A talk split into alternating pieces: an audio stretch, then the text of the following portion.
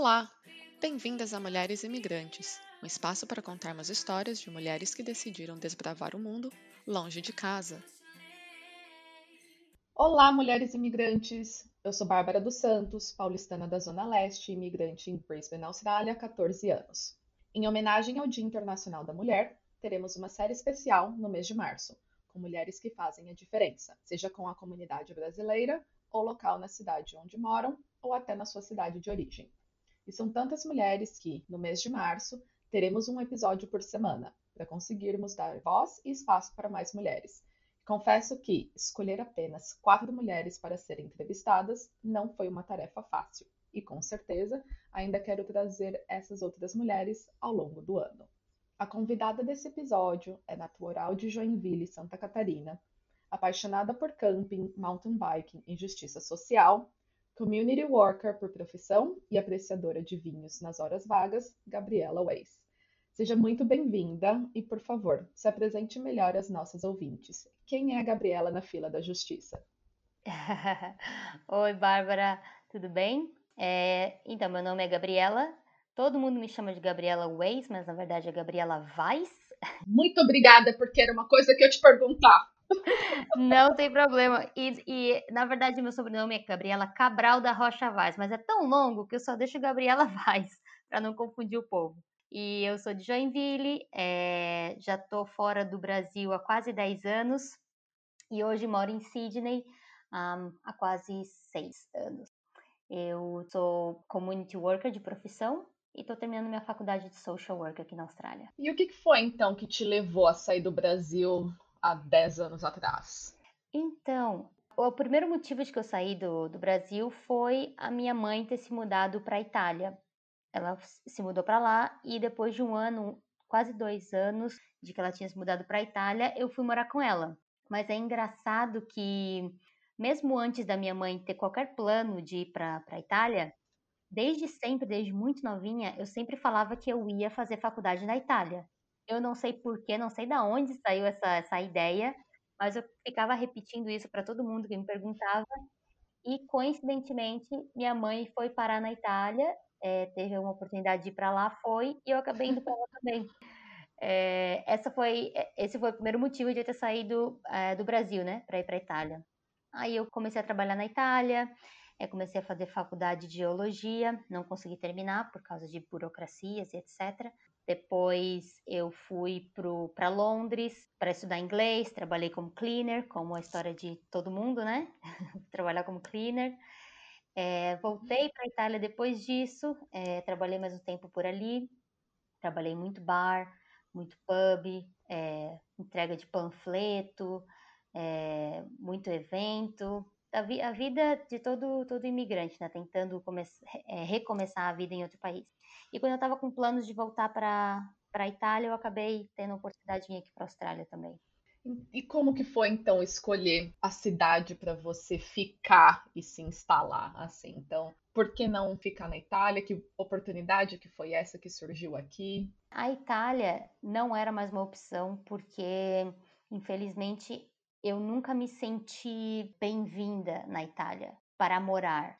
Quando nos primeiros anos, eu acho que nos primeiros anos que tu se muda para um país, tu tá meio que numa lua de mel, assim, tu é, não vê muitos os problemas, tu acaba. Não... Eu, pelo menos, sou assim. Sou meio desligada? Sou, mas eu acho que os primeiros anos da maioria das pessoas é assim? A gente não enxerga muito o racismo muito na tua cara, o preconceito e tal.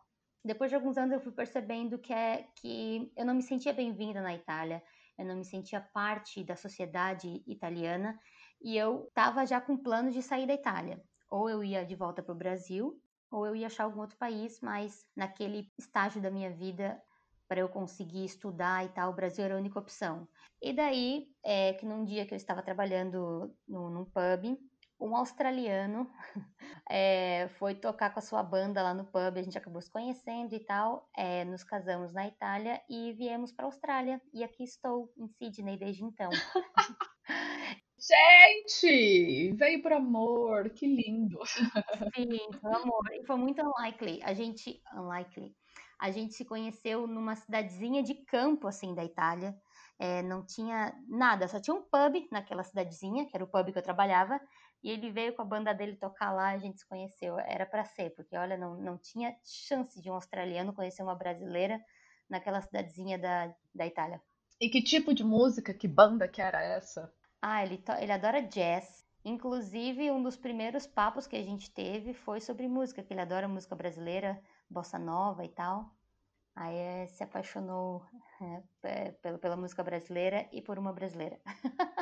Cara, que incrível. E que faculdade que você acabou fazendo, então? Ou não fez nenhuma no, nessa aí entre Itália e Brasil? Então, eu comecei faculdade de geologia na Itália. Não me pergunte por quê. Não, tô brincando.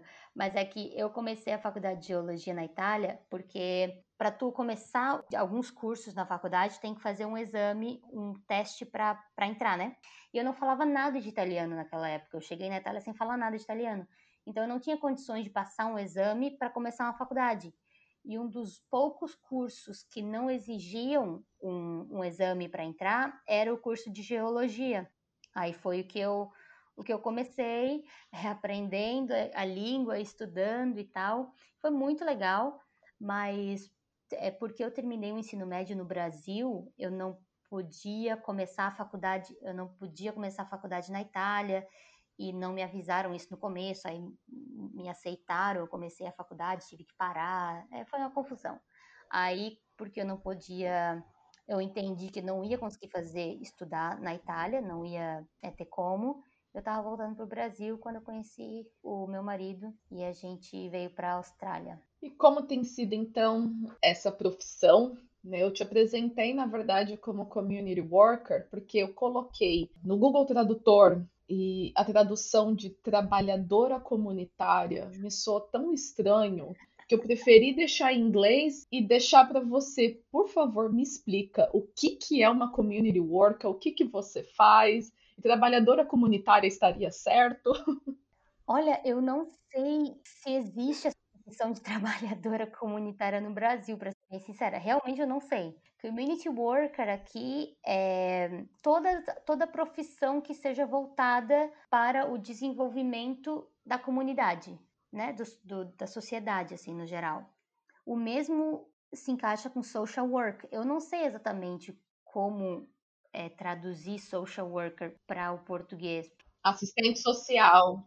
É... Teremos uma, a gente vai ter uma né, nesse especial de março, a gente trouxe uma, uma assistente social. Ai, que legal. É, ah, entendi.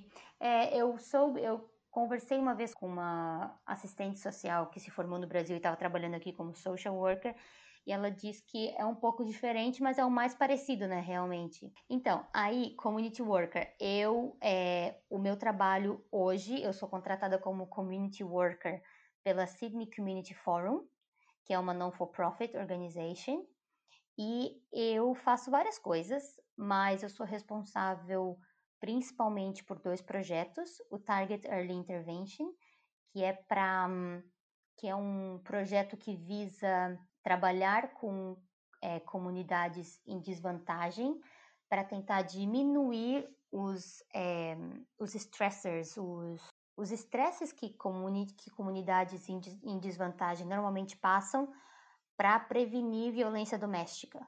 Esse é um, a gente dá todo o apoio, todo o suporte para a família, para a comunidade, financeiro ou qualquer outro tipo de suporte para é, não é, chegar a violência doméstica, que normal, é, se fez um estudo que se, se entendeu um link muito direto entre esse, tipo de dificuldades que comunidades em desvantagem passam com violência doméstica, né? Então a gente trabalha com isso. Eu faço parte do projeto que dá suporte aos estudantes internacionais, que ano passado a gente começou e está continuando até hoje o OZ International Students Chapter, que foi criado para dar suporte aos estudantes internacionais durante a pandemia. É, hoje nós temos um, um, espaço físico do ladinho da Central Station, o que é uma conquista muito maravilhosa. É, nós estamos é, movimentando uma campanha que já vem de muito tempo, mas a gente está re tentando reviver essa campanha de conseguir desconto de estudante no, no transporte público para os estudantes internacionais, além de lutar para que os estudantes internacionais sejam mais respeitados aqui na Austrália, sejam tratados com mais humanidade, não só como eles chamam de cash cows, né, de só trazer dinheiro para o país e é, empoderar os estudantes para que eles não para que eles lutem e não aceitem pagamento abaixo da lei. É, a gente dá todo o suporte, toda a informação que eles precisam e várias outras coisas que a gente vai descobrindo com o tempo, trabalhando com os estudantes internacionais, quais são as necessidades, né? E às vezes varia de comunidade para comunidade. As necessidades dos estudantes internacionais brasileiros não são, às vezes, não são as mesmas dos estudantes internacionais do Nepal, por exemplo. É, então a gente trabalha além de coisas em comum é, que todos os estudantes precisam, a gente também trabalha com os estudantes é, de comunidades de linguísticas né, diferentes, com as necessidades é, específicas daquela comunidade do Nepal, do Brasil, da China e etc. Caramba, que interessante. E como é que você foi parar nessa profissão? É, nessa profissão. Tu diz social work, a minha faculdade, ou esse de community worker que eu tô agora? Bom, o de community worker, a gente entra nele, aí a gente vai para Porque um meio que puxou o outro, certo? Aham, uhum, exato. É, e foi literalmente porque é, eu estava fazendo um dos um, cursos da minha faculdade, é, exigia 20 horas de trabalho comunitário, isso em 2020.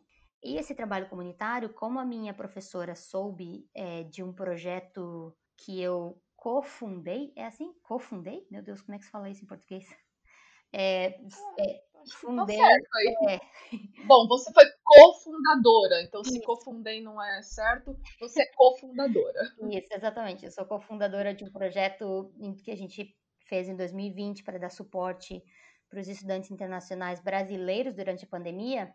Minha professora ficou sabendo e me sugeriu de que eu fizesse esses 20, essas 20 horas de trabalho comunitário numa organização que estava dando suporte aos estudantes internacionais e, é o, e era o Oz International Students Chapter. Eu entrei lá para fazer 20 horas, nove meses se passaram e eu ainda estava lá trabalhando para eles como voluntária. então, é, eu acabei trabalhando, que era uma causa que eu já era muito apaixonada, eu já estava engajada, né?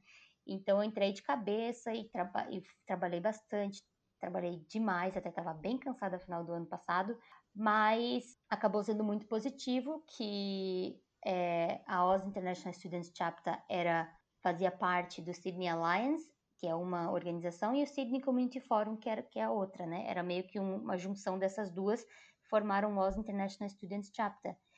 E é, no início desse ano, o Sydney Community Forum estava é, precisando de alguém para coordenar esses dois projetos, e como eu já era envolvida na organização como voluntária, eles me ofereceram essa posição de community worker. E assim que eu comecei lá. Foi muita sorte, né? Porque eu ainda sou estudante, então eu estava, acho que, no lugar certo, na hora certa. Por isso que eu digo para todo mundo que está nessa área de eh, social work, etc., se envolver em. Se tem tempo, né? Que de vez em quando a gente tem que trabalhar para sobreviver, mas tendo um tempinho, se envolver em voluntariado mesmo, que às vezes estar tá no lugar certo na hora certa faz toda a diferença. Interessante. Então, e o que foi que te levou a escolher estudar um, essa área de social worker? De social work foi muito natural assim na minha vida, porque eu cresci com a minha família fazendo trabalho voluntário, envolvido em caridade, né? É, os meus finais de semana, desde que eu me conheço por gente, é, era passado com a minha família em, é, ao redor de Joinville, onde eu nasci, em comunidades mais carentes, é, em des desvantagem, com meu pai tocando violão, minha mãe cantando, distribuição de alimento, eu, eu na cozinha pequenininha ajudando a cortar legume para preparar sopa para aquelas pessoas tal. Eu nem sabia que as outras famílias não eram assim, sabe? Era tão parte do nosso dia a dia, da nossa família, que eu achava que toda família fazia isso, que era, que era assim. Então isso é, era, era parte de mim, era parte de, de como eu cresci. E eu fui ficando mais independente e continuei fazendo caridade e trabalhando como voluntária por, por mim mesma, né? É, eu até lembro que tem, tinha uma família que, que uma família muito, muito, muito carente, que uh, o meu pai e minha mãe davam muito suporte, que eram, eu lembro da carinha de todos os, de todos os filhos, assim, eram seis crianças, é, todos HIV positivo, porque os pais eram viciados em drogas, e a vozinha, que era muito doente, quase não conseguia levantar da cama, que cuidava dessas seis crianças, né? Eu lembro da gente ir lá é, levar comida e almoçar com eles e tal. Então eu cresci muito consciente de que da, do conceito de privilégio, que nem todo mundo tinha o que eu tinha. E eu cresci também muito consciente de que eu tinha que ser parte da mudança que eu queria no mundo, na minha sociedade ou em qualquer espaço que fosse, né? De que se eu tenho privilégio, eu tinha que usar para empoderar e dar voz para aqueles que não têm. Era, era, era um conceito muito, muito forte, assim, desde sempre na minha vida, na minha personalidade, por causa da forma que eu cresci, né? Então, é, acabou que eu cheguei na Austrália e vi que eu poderia fazer dessa minha paixão de, de trabalho voluntário, de voluntariado, uma profissão, que é o de social worker, né? E realmente focar nisso e receber por isso, que todo mundo precisa de dinheiro também, né? É, e aí e foi, e foi mais ou menos isso, foi o que me levou, e eu sou muito apaixonada pela minha profissão, eu sou muito apaixonada. Eu tenho até dificuldade de vez em quando de parar de trabalhar, sabe? Minhas amigas vivem falando, desliga a gabizeira, que elas me chamam de gabizeira, desliga a gabizeira, que eu tô aqui, eu entro em reunião eu faço aquilo, eu faço isso, porque faz parte de mim, na verdade, faz parte de, da, da, da, minha, da minha, da minha, dos meus valores, eu acho. Pois é, e você deu até entrevista, né? Para um veículo aqui da Austrália. Como que foi isso? É, foi a. Tu diz a SBS Português? É. É, então, eu dei essa entrevista para a SBS Português. Não sei nem como eles me acharam, mas eu dei essa entrevista para a SBS Português para falar sobre. Ah, era uma campanha do Oz International Students Chapter que eu estava tentando trazer mais a comunidade brasileira porque não tinha muitos estudantes brasileiros se beneficiando da ajuda que o projeto estava dando. Então, eu estava postando muito nos, nos grupos brasileiros e tal. E eu acho que eles viram as minhas postagens e me contataram e que e eu aceitei porque era uma plataforma a mais para informar a comunidade brasileira do, do trabalho que o Oz International Students Chapter estava fazendo, né? Então foi muito legal. Tava nervosa, mas deu certo. E como que você acha que tem sido a aceitação dos estudantes brasileiros, principalmente né, na época da pandemia, que o projeto que você cofundou, como que foi essa receptividade? Teve gente que, mesmo passando necessidade, ainda ficava meio assim, sei lá, né, receoso de querer pedir ajuda ou de receber ajuda? Ou de se voluntariar também para auxiliar vocês no trabalho que fosse preciso? Então, foi um momento bem, bem complicado, né, para os estudantes internacionais aqui na Austrália. A situação foi assim de, de, uma extrema necessidade e tinha estudante a um passo de ser morador de rua, assim, não ter condição de pagar é, o aluguel e ter que ir para a rua mesmo e não ter condição de comer três vezes ao dia. Tinha estudante que não estava conseguindo comer três vezes ao dia, porque não tinha dinheiro. Então, com, a ideia começou com uma colega minha, a Beatriz, é, me ligando, porque ela era envolvida, ela é envolvida em, em projetos sociais e se interessa muito e sabia que eu também era. Ela me ligou e falando, Gabi, eu não estou mais aguentando ver os pedidos de ajuda de brasileiros nos grupos de Facebook brasileiro, a gente tem que fazer alguma coisa. Aí eu falei, então tá, então vamos fazer alguma coisa. Começou assim. E a gente viu que tinha uma proporção muito parecida de pessoas pedindo ajuda nos grupos de Facebook e pessoas oferecendo ajuda. Mas essas, essas informações estavam se desencontrando. E a gente entendeu, cara, tem gente precisando de ajuda e tem ajuda sendo oferecida. A gente só precisa organizar todas essas informações. Então a gente resolveu que o Coronavirus Relief Project ia ser uma ponte entre as pessoas precisando e as pessoas oferecendo. E foi isso que a gente fez. E, Bárbara, o número de voluntários, de brasileiros aqui que não estavam numa situação ideal, mas tinham um pouquinho a oferecer, se colocando disponível para o projeto para ajudar, foi assim enorme, foi lindo, é, foi maravilhoso. Me deu um orgulho muito grande de ser brasileira e de fazer parte da comunidade brasileira. Que a gente teve mais de 60 voluntários é, cozinhando marmita para quem não podia cozinhar, oferecendo consulta gratuita como psicóloga ou como counselor.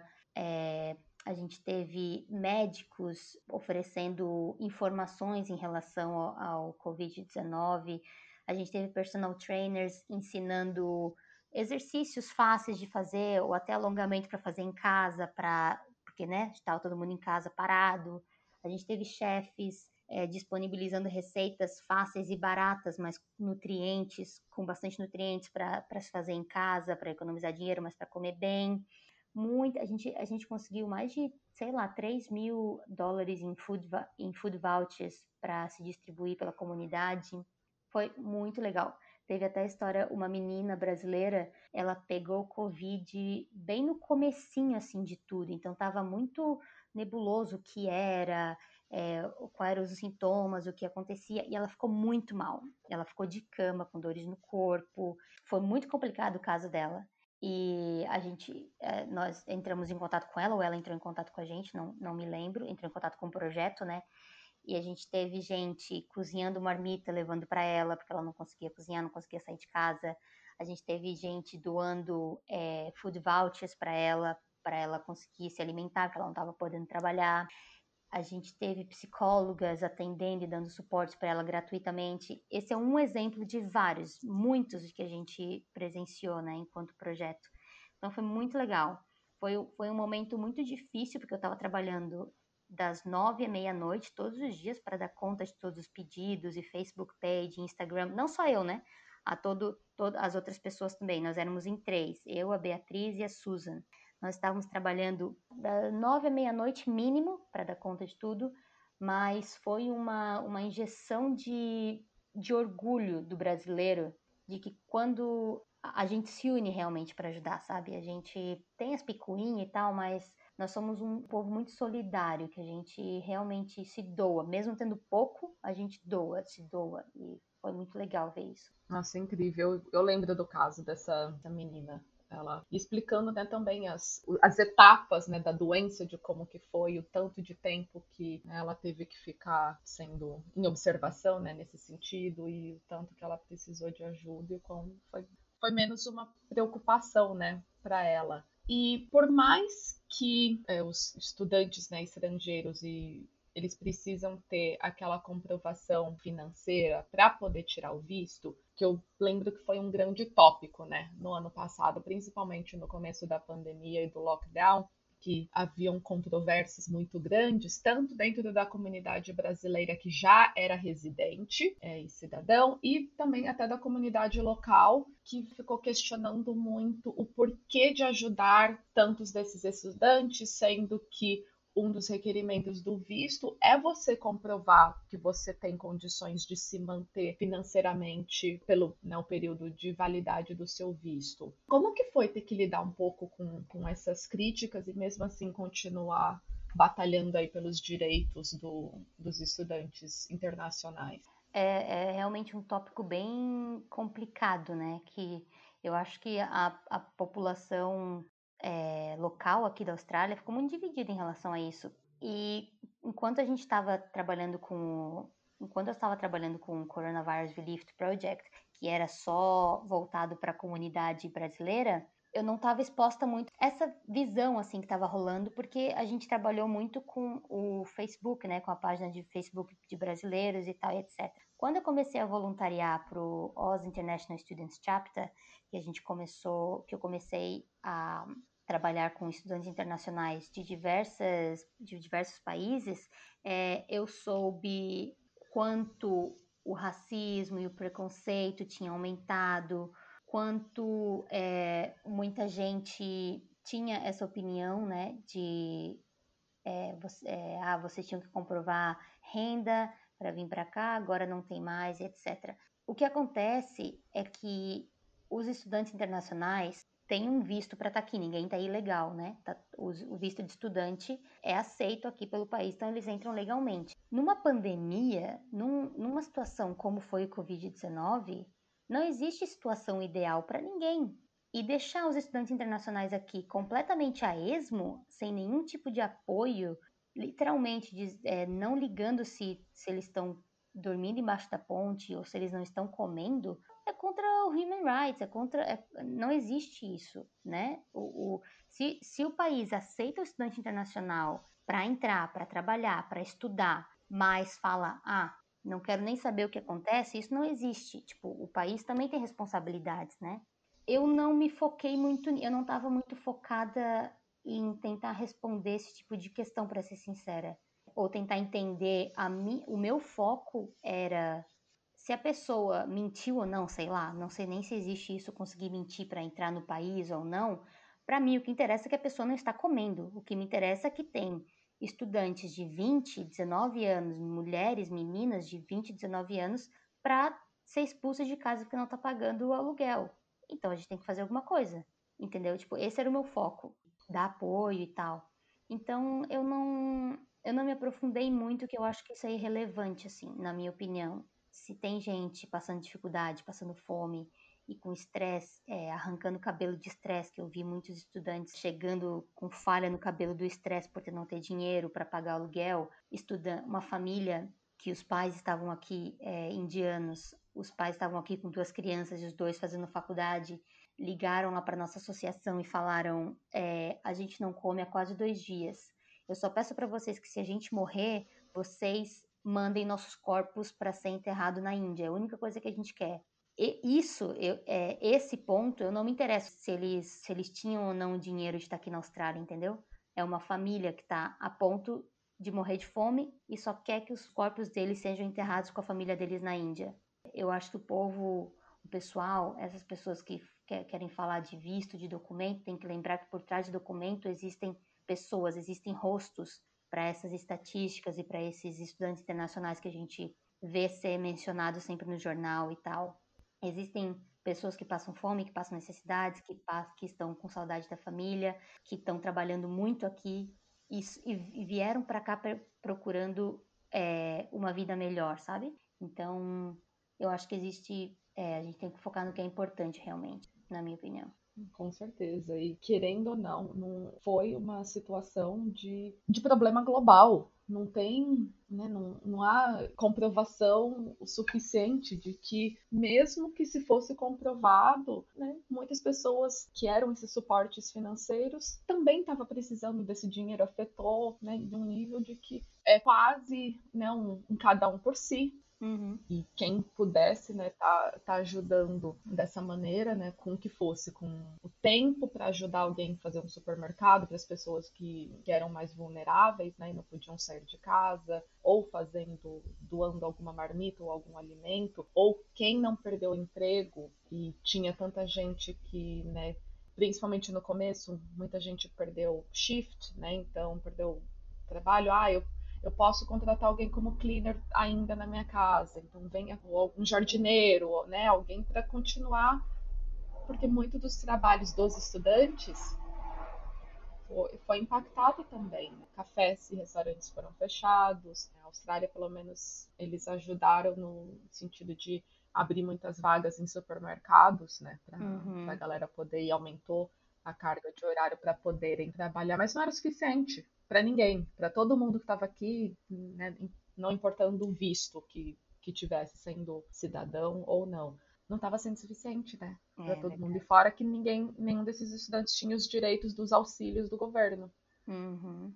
É, foi bem complicado realmente. E o trabalho que você faz agora, você comentou né, no comecinho que vocês estão lutando pelos direitos do, por exemplo, do desconto no transporte público. Como que vocês fazem esse, esse tipo né, de, de movimentação, de trabalho? Quais outras coisas que vocês estão tentando reivindicar para o direito dos estudantes? Sim, é, a associação, a organização que eu estou trabalhando, ela parte muito do princípio de que sozinhos a gente não pode mudar nada, a gente não vai mudar nada. Então a gente sempre entra em parceria com outras organizações, né? E isso cresce muito o potencial, o nosso potencial, que nós somos uma organização de, sei lá, sete pessoas, mas nós temos projetos acontecendo agora, a gente tem pelo menos uns dez, sei lá, porque não é só a gente, somos nós e várias outras organizações, né?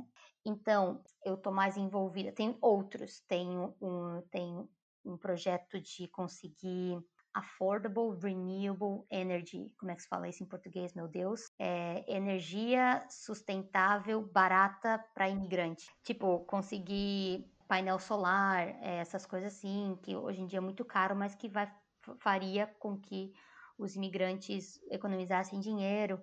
E também foi, eles fizeram uma pesquisa de campo e, e, chegaram à conclusão de que se tem uma ideia de que imigrante não se importa com, com, com o global warming e com, com o environment, meu Deus, tá? O português fugiu, que já não tem mais aqui, né? Meio ambiente. O meio ambiente, exato. Então a gente esse projeto foi criado para mostrar que não, a gente se importa e muito, só que nós estamos em survival mode, né? A gente está sobrevivendo aqui, a gente tem que trabalhar muito, etc. E está sendo muito legal esse projeto, porque tem muito imigrante se envolvendo, é, sendo, sendo é, os líderes dessa campanha. Então, esse é um dos projetos que nós estamos envolvidos. Aí, com os estudantes internacionais, tem esse espaço na cidade, né, na City, é, é pertinho da Central Station, que a gente faz funcionar ali, participa e tal. Tem o Travel, o Travel Concession, que é esse conseguir que os estudantes internacionais tenham, paguem como estudantes, que até quando tu fala, tu vê quão ridículo é, né? Os estudantes internacionais, a gente está lutando para que os estudantes internacionais paguem como estudantes no transporte público, né? É, e essa também está envolvendo bastante, ou várias outras organizações e gente com é, políticos e etc. Qual é o outro que tem? É, a gente a gente faz constante eventos que a gente chama de listening campaigns, que é onde a gente traz vários estudantes para fazer tipo um survey qualitativo, assim, de ouvir as histórias deles, ouvir as histórias de diferentes estudantes, tentar encontrar pontos em comum nessas histórias, nessas dificuldades, nos problemas que eles passam aqui, organizar quais são os principais problemas, os que mais foram é, comentados, e a partir dali é, tentar entender, na visão deles, qual seria a solução, e daí organizar campanhas para endereçar, endereçar esses problemas com, lead, com estudantes internacionais como líderes. Então, todos os nossos, nossos projetos são normalmente começam com nós escutando os estudantes internacionais, organizando toda aquela informação, capacitando estudantes internacionais para serem líderes dessas, desses projetos, capacitando e pagando também, que eles são pagos também, eles são trabalhadores do, da nossa organização, né? O que mais que, que a gente faz lá? Esses, são, esses, na verdade, são os principais projetos assim que a gente está organizando. Na próxima terça vai rolar um listening campaign, né, que é esse esses eventos para a gente escutar os estudantes internacionais com estudantes nepaleses, porque hoje, agora na, na Austrália, o maior grupo de estudantes é o chinês e o segundo são nepaleses, o terceiro são é, indianos e, os, e o quarto brasileiros. E estatisticamente, os estudantes nepaleses são os que sofrem mais com wage theft, que é ser pago abaixo da lei.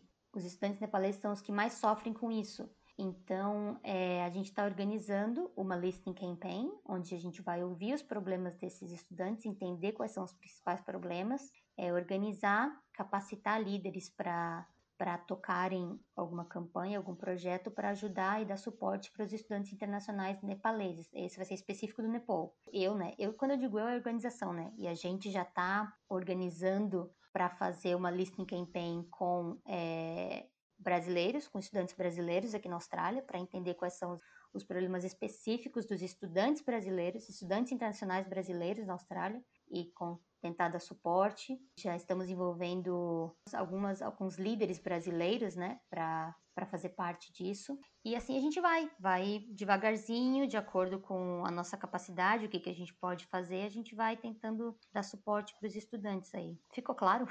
Ficou sim. E aí uma pergunta que me vem agora, ainda mais que você falou que né, tem pagamento também para esses, estudantes. Como que rola o funding? Funding dinheiro, aí não sei nem como falar isso, mas de onde sai o dinheiro, né? Como vocês recebem, sendo trabalhadores, e como vocês recebem dinheiro para aí repassar para esses estudantes?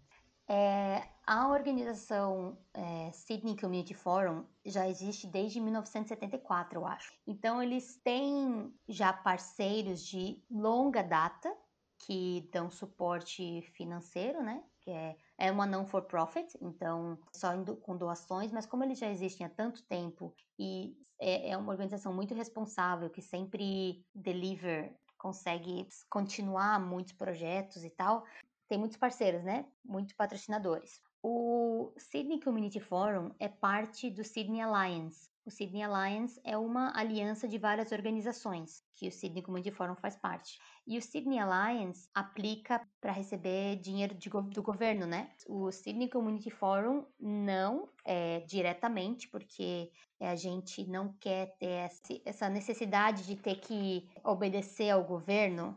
A gente não quer ter essa. Oh, meu Deus, esqueci a palavra. Essa amarra, sei lá, essa essa necessidade de não poder ser livre e independente de fazer o projeto que a gente quiser, porque o governo está nos dando dinheiro. Mas o Sydney Alliance é, não liga, não liga para isso, tipo, pega dinheiro do governo e a gente faz parceria com eles. Então, indiretamente, a gente tira proveito do dinheiro público, mas não diretamente, então a gente pode ser independente. E é, e é isso. E a minha chefe, a Asha, Asha Ramsen, ela tem anos de experiência nessa área, então ela sabe muito bem como lidar com dinheiro, como gastar o dinheiro, como investir. Então ela consegue manejar muito bem.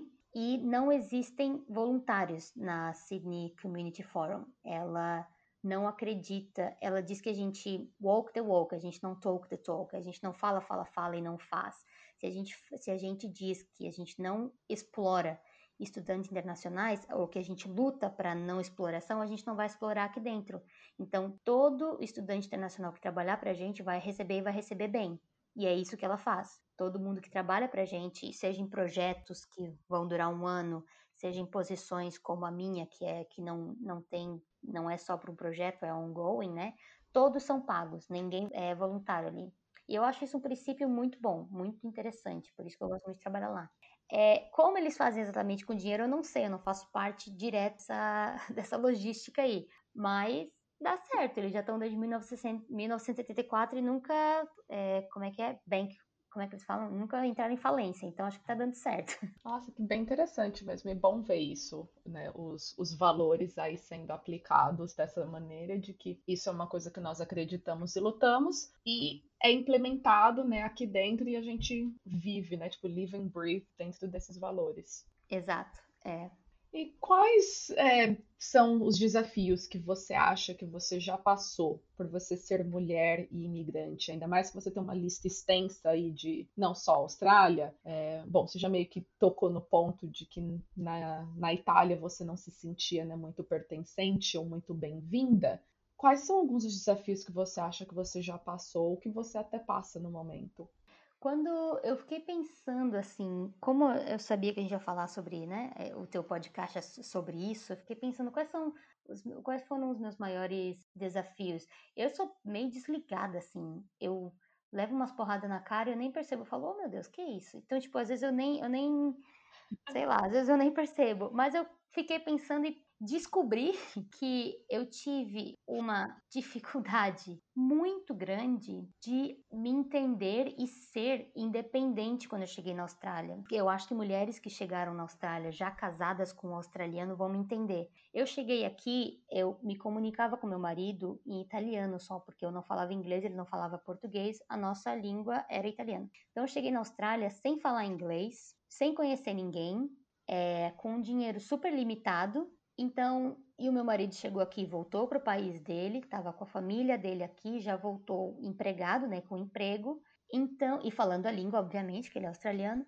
Então, eu me sentia completamente, não só me sentia, eu era completamente dependente dele. Eu, se eu preciso para abrir conta no banco, eu precisei dele para alugar essa casa aqui entrou no nome dele, para as pessoas que eu conhecia era a família dele, os amigos que a gente saía no começo, porque eu tinha acabado de chegar, eram os amigos dele. Então eu era, eu não era a Gabriela, eu era a esposa do Mitch, meu marido se chama Mitch. E isso me dava muita agonia, porque eu já morava sozinha, já morava fora do país, eu já estava me bancando e vivendo independentemente há muitos anos. Aí eu chego aqui e eu não me quase não sou mais independente, eu era dependente dele. E é muito é muito frustrante porque eu não era uma mulher dependente. Eu era já independente, mas eu estava naquele momento dependente, né, dele. E eu tinha muito senso de culpa, assim, porque eu sentia tanto julgamento de casar por visto. Ai, casou para sair, o, Mi, o Mitch te salvou. Ai, como é que você fez para casar? E, e, era um momento tão complicado porque eu estava lidando, eu estava aprendendo a língua, estava é, entendendo a nova cultura aqui na Austrália, estava sendo inserida uma nova família, que era a família do Mitch, estava lutando para é, tentar começar os meus estudos aqui. Era tanta coisa, era tanta emoção, tanta coisa complicada assim que eu estava vivendo que eu ficava, gente, será que eles estão certos? Será que eu inconscientemente casei, não por amor, mas por pelo visto e tal. Eu comecei a duvidar de mim, assim. Eu tava num momento de muito, muito vulnerável, né, emocionalmente e tal. Eu tô, eu tô há seis anos na Austrália. Eu vou te dizer que no último ano, depois de cinco anos que eu comecei a voltar a ser a Gabriela e não só mais a mulher do Mitch. E é, foi muito complicado. Eu achei muito complicado. De novo, eu, como eu sou meio distraída, eu nunca percebi exatamente quão, quão difícil estava sendo. Mas hoje, olhando para trás, foi muito complicado. Foi muito desgastante, muito frustrante. É, muita terapia nas costas para conseguir lidar com tudo isso. Mas eu acho que esse foi o, o meu maior desafio, assim. Eu tive muitos privilégios por já vir casada com um australiano, então visto e etc. nunca foi um problema para mim, né? Porque eu tinha direito mas teve esse outro lado também de não ser vista e não me ver por quase cinco anos como um ser independente, uma mulher independente, a Gabriela Cabral da Rocha Vaz, mas só a mulher do Mitch. E é muito ruim isso, horrível. Nossa, eu não consigo nem imaginar. E isso também mostra das pessoas, né, que muita gente também acaba não entendendo. E mesmo se você não tivesse vindo pelo visto dele, se você tivesse imigrado já com uma residência permanente, tem muita gente que ainda não enxerga que mesmo você não vindo com visto de estudante e vindo com visto para cá que te dá todos esses direitos, ainda assim não é fácil. Você ainda vai ter desafios, né? Você veio, que bom que você tinha pelo menos essa uma pessoa né, no começo para ser essa sua referência e ajuda, mas mesmo assim, você, né, sozinha, teve que criar toda a sua rede de amigos, como qualquer outra pessoa que vem para uma outra cultura. Você também teve que aprender a língua, né? Não, não é a mil maravilhas assim, olha, tá aqui meu pedacinho de papel e então a vida é cor-de-rosa e tá tudo certo. Uhum. Exatamente. E como a gente, tu como uma mulher independente, feminista e tal, a gente luta tanto para não ser vista daquela forma que eu ficava pensando, meu Deus, eu não acredito que eu tô fazendo isso, eu tô fazendo o que eu sempre lutei contra, né? Ser independente, ser uma mulher independente, eu vim para cá para ser dependente do meu marido, eu não tô acreditando que eu fiz isso. Então eu também me culpava muito em relação a isso. Tipo, gente, como é que eu fiz isso, meu Deus? Mas enfim, eu entendi com o tempo de que era mais julgamento externo que estava me afetando por eu estar num momento vulnerável do que realmente quem eu era, tipo, eu não casei com meu marido por visto, eu nem sabia o que era Austrália direito, nem sabia que isso aqui era bom de morar aqui, né? Eu conheci o Mitch numa cidadezinha de interior, ele tinha uma bicicleta e só isso. Ele era imigrante também na época, né? E aí eu venho pra cá pro povo falar que eu casei. É, super interesseira. Aí, ó. Pois é, super interesseira na bicicleta dele. Toma vergonha, assume aí. Exato. Mas então, é o que a gente estava falando no começo, né? A gente não pode mudar a percepção dos outros, mas a gente pode mudar como isso nos afeta. Então, foquei nisso e toquei minha vida. É. E como então que normalmente, né, as pessoas acaba sendo mais fácil, né? Um meio de fazer amizades é na escola, né? Então, a galera vem para cá fazer curso de inglês ou fazer curso técnico, encontra, né, grande parte das suas amizades nesse círculo. Eu, por exemplo, né, uma das algumas das amigas que, que fiz quando eu cheguei na Austrália, na escola, eu tenho até hoje. Como foi para você então, não tendo é, essa coisa tanto assim? Como foi para você esse processo de criar as suas amizades, não as amizades do seu marido que pode ter se desenvolvido em ser sua, mas as suas próprias que né, não era de mais ninguém? Uhum. Eu foi complicadinho também. Foi complicadinho, mas comparando com a Itália, eu achei mais fácil fazer amizade aqui com brasileiros, por causa do Facebook, das páginas do Facebook, a galera aqui é muito ativa, né? E também tem muito brasileiro em Sydney. Como eu não falava língua, eu foquei em amizade brasileira, né? para começo. E eu comecei a voluntariar para organizações brasileiras, assim que eu cheguei, eu voluntariei para o Braca, a primeira que eu voluntariei. Ali eu já comecei a conhecer algumas pessoas e foi no grupo do Facebook dos brasileiros onde eu me enfiava em todo e qualquer evento que rolava, eu estava lá. Então, quando tinha encontro, encontro de mulheres, encontro disso, encontro daquilo. Eu fui fazendo uma amizade aqui, algumas, algumas iam para frente, outras não e tal. Mas eu tive muita sorte de encontrar um grupo de amigas maravilhosas que eu, não não importa para onde eu for, para elas for, para onde para onde elas forem. Espero que ninguém vá para lugar nenhum, todo mundo fique aqui. Mas eu vou levá-las no coração para sempre. Bom, já foram, né? Algumas já teve já. umas que foram. Nem me fala, nem me fala. Mas a gente continua com um contato muito grande, assim, muito, muito ativo, que é ótimo. Mas então foi isso. Eu acho que uma grande, grande, grande ajuda foram os grupos de brasileiros no Facebook. Foi o que me salvou, no, tentando aqui naquela confusão que são os primeiros anos no país novo, né? As redes sociais, gente, sendo usada de uma maneira boa, ela serve para nossa, para muita coisa. Eu também já, já também fiz grandes amigas aí através da, das redes sociais. Então, só, só saber filtrar e usar, né, pro, pro bem. Uhum, com certeza, é isso aí. Bom, e seu marido com essa veia, vamos dizer assim, um pouquinho imigrante também? Vocês têm vontade de talvez explorar de ir para algum outro lugar, ou talvez, né, para o seu caso, retornar para o Brasil e ele para lá, ou Austrália, você acha que, pelo menos por um momento agora, é o lugar de vocês? Eu acho eu diria que a Austrália, por enquanto, é o nosso lugar. Ele, tanto eu quanto ele, ficamos cinco anos na Europa. Eu já estava querendo voltar para o Brasil para me acalmar um pouco, assim, poder ter um, um cantinho para chamar de casa e ele também já estava um pouco de saco cheio de morar na Itália, ter que renovar visto todo ano e tal. Ele também estava querendo, estava planejando voltar para a Austrália para dar uma acalmada. Então eu acho que nós dois estávamos nesse com essa vontade de ter uma casa, né, não viver com uma bolsa de viagem só isso. Aí a gente veio para a Austrália e tal, e desde então eu comecei a estudar. A gente considerou voltar para a Europa por um tempo, mas aí eu já estava, né, gostando da faculdade, não queria mais sair. Ele também tem um trabalho que ele gosta muito de fazer, e agora consegui esse trabalho como community worker. Então, assim, agora, agora, né, que a gente nunca sabe o dia de amanhã, quando começa a viajar é difícil parar, né? Mas por enquanto, é, os uhum. planos são ficar por aqui. Mas daqui a alguns anos ninguém sabe, né? É, é muito complicado saber, né? É, e você tem vontade de, pelo menos, passar uma temporada assim no Brasil, morando de novo?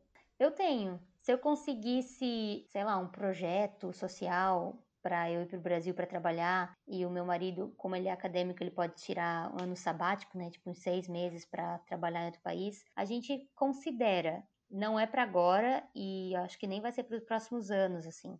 E se a minha vida é muito assim, tipo, eu não faço, eu não faço planejamento longo. É, eu vou meio que vivendo assim. Se as condições vierem e forem quase, não diria ideal, acho que nenhuma condição é ideal, né? Mas se for muito bom, uma oportunidade muito boa da gente ir para o Brasil, acho que a gente vai por um tempo, depois volta. Mas por enquanto a gente está por aqui e a ideia é ficar por aqui. E o português dele, dá para ele morar no Brasil? Ixi, então ele adora música brasileira, né? E ele gosta muito de MPB e tal. Então o português que ele sabe é uns português assim muito de MPB. Ele veio outra vez para mim e falou com aquele sotaque dele: Amor, a gente nasce e já começa a morrer. Eu falei: Que isso, homem? Então, então onde tu tirou isso? Aí era, era, um pedaço, era um pedaço de uma música. Não sabe pedir um ovo frito, mas sabe dizer que a gente nasce e já começa a morrer. Então esse é o português dele. Vai, vai ser filósofo lá no Brasil. Gente, Mas tô incrível. brincando. Nossa, olha, profundo. Profundo. Como ele fala, como ele fala italiano, ele entende muita coisa e se vira assim, né? Mas talvez o Brasil seja, seria até bom para ele realmente praticar e aprender, né? É, do mesma maneira, né, que tanta gente, né, eu inclusive, né, a gente vem para cá para se inserir na cultura e poder melhorar nosso inglês, né? A, a lógica é válida, não importa a língua, né? Exato, é isso aí. Ai, Gabi, foi um prazer conversar com você. Muito obrigada pela sua presença. Mas antes da gente terminar, então vamos para nossa lupa cultural. aquele momento de indicação de trabalhos feitos ou protagonizado por mulheres. E o que, que você conseguiu organizar e planejar pra gente? Ai, gente, eu nunca sei o que falar nessas horas. Eu até ia te falar isso no começo e esqueci. Eu não, eu não sei o que, que indicar. Olha, te mandei no, no Instagram. Me mandou no Instagram. Ai, meu Deus. Ei, pra você colocar. Olha, eu aqui falando a sua indicação. É porque eu não sei qual que é e eu gostaria de saber. Você tem uma foto com uma camiseta super legal e alguém te perguntou que camiseta que era essa e você foi lá e perguntou: ai, vou te tagar no, no Facebook, que a sua camiseta No Human Being is Illegal. Ah, é verdade. Então, essa camiseta eu comprei num fórum socialista que teve aqui em Sydney. Então, eu não sei exatamente quem, que- de quem. tu tá tentando me ajudar e eu não tô colaborando. Tá. Ai, gente, eu posso te mandar por, por, por e-mail depois? Não, olha, coisa feia. Você não tem nenhuma amiga super legal, empreendedora aí? Deus, Tem, que eu sei também. Ah, tenho! Tô até suando de nervoso. Tá vendo? Tô dizendo que eu sou distraída. Eu tenho, eu vou indicar então a Mari. Deixa eu ver aqui qual é o nome do, do Instagram dela, que ela é maravilhosa. A Mari, eu sei, eu boto ela aí no, no Instagram dela Isso. certinho. O que, que a Mari faz, Gabi? No Instagram dela é mari.sunshine.zumba. Ela é instrutora de zumba, mas assim, a melhor do mundo. Ela tem uma energia que não tem igual. Ela é muito maravilhosa. Tem outra pessoa também. Deixa eu ver. Gente, tu vai editar isso, né? Não vai, não vai deixar que eu que não sai. É, tem uma outra menina também, a, Shana Cunha. Ela começou um business de óleos essenciais e tal, e ela tá no comecinho, seria legal, acho, dar uma, um suporte aí pra ela, uma ajuda. Ai, meu Deus, será que eu tô esquecendo? Uma curiosidadezinha rápida sobre a Shana. Ela foi minha gerente quando eu trabalhei no Captain Cook Cruises em 2008. Eu, não, se eu não me engano. Olha que coincidência! Pois é. Aí, né, ela saiu de lá, eu também. E aí, o ano passado, acho que foi, é, foi final de 2019, mas reencontrei mesmo no, no ano passado. Ela mora, ou morava em Zetland, no mesmo bairro que uma grande amiga minha. E aí, a gente se encontrou ali no parque de cachorro, porque os cachorros estavam tudo brincando junto. Ai, que legal! Ela tem uma cachorrinha, né? É verdade, é. Que coincidência, gente, não sabia. Guria, tá vendo? Eu, eu sou desligada, mas quando a gente começa a falar, eu lembro. Eu, eu tenho muitas pessoas empreendedoras. Tem a Juliana Bertoli, que ela é consultora de imagem e tal, e ela faz aquele negócio de cor, sabe? Maravilhosa, maravilhosa. Ela é amiga minha, minha graças à internet. Ah, é? Eu fiz um. Eu fui para um Easy Shopping com ela, para ela ajudar a comprar roupa. Essa blusinha aqui, inclusive, tá na minha paleta de cores, tá bom? Então tá lindo, maravilhoso. Eu tenho uma. A minha personal trainer. A minha personal trainer é brasileira, Joana. Deixa eu só ver o nome dela aqui. Que ela é maravilhosa. Joana Starrelin. Ela faz consultoria online, é um malho de casa. Ela conseguiu um poder mágico aí, não sei de onde ela tirou, que tá conseguindo fazer malhar quase todos os dias há cinco meses. Isso é incrível. Poderosa ela. A Marcele Carvalho é uma maquiadora maravilhosa. E agora eu vou te descer tudo. Ruane Andrade, uma Pois é, gente, maravilhosa. Que bom que tu insistiu, tá vendo? Ai, ó, tá vendo? Só precisa, só precisa dar uma cutucadinha aí, ó. Você, infelizmente, não deu a indicação que eu queria, porque né, não deu, mas olha o tanto de mulher maravilhosa que tem. É isso, que bom. Ah, espero que não esteja esquecendo de nenhuma amiga. Não, agora eu tô aqui me sentindo super mal, porque eu tenho uma indicação. Mas tu indica toda hora? Não, não tem, né? Pois é, gente, eu tô, tô gastando minhas indicações, viu? Porque, obviamente, esses episódios irão ao ar ao longo de março, mas eu estou gravando quatro episódios em três dias. Meu Deus. Então eu tô assim, nossa, squeezing todo o meu, como eu tava em processo, ainda estou em processo de mudança de casa e de estado. Tá um pouquinho complicado de eu consumir né, conteúdo no momento. Então ali tá, tá meio Ai, difícil. Ah, pronto, ó, lembrei de mais uma. Pronto, serão duas agora. A primeira indicação. Bom, ambas indicações foram. Olha que maravilha que é a rede, né? Indicações de amigas minhas. A primeira é um CD que está disponível no, no, no Spotify, que é o Doralice no estúdio Show Livre e é um, né, um disco ao vivo, que é sensacional, que uma das músicas que tem, que né, espero que você conheça também, que é a versão, vamos dizer, versão feminista da música Mulheres, Ai, já ouvi, aham. Ah, eu vou ouvir de novo. inclui, tem essa música lá e várias outras, todas um pouco nessa pegada e um pouco mais feminista e uma voz assim sensacional dessa mulher. E a outra indicação, porque né, podcast é a coisa que eu mais consumo. Tava meio órfã de podcast agora nesse começo de ano porque todo mundo tirou férias. E aí eu fui maratonar um, que é o Calcinha Larga.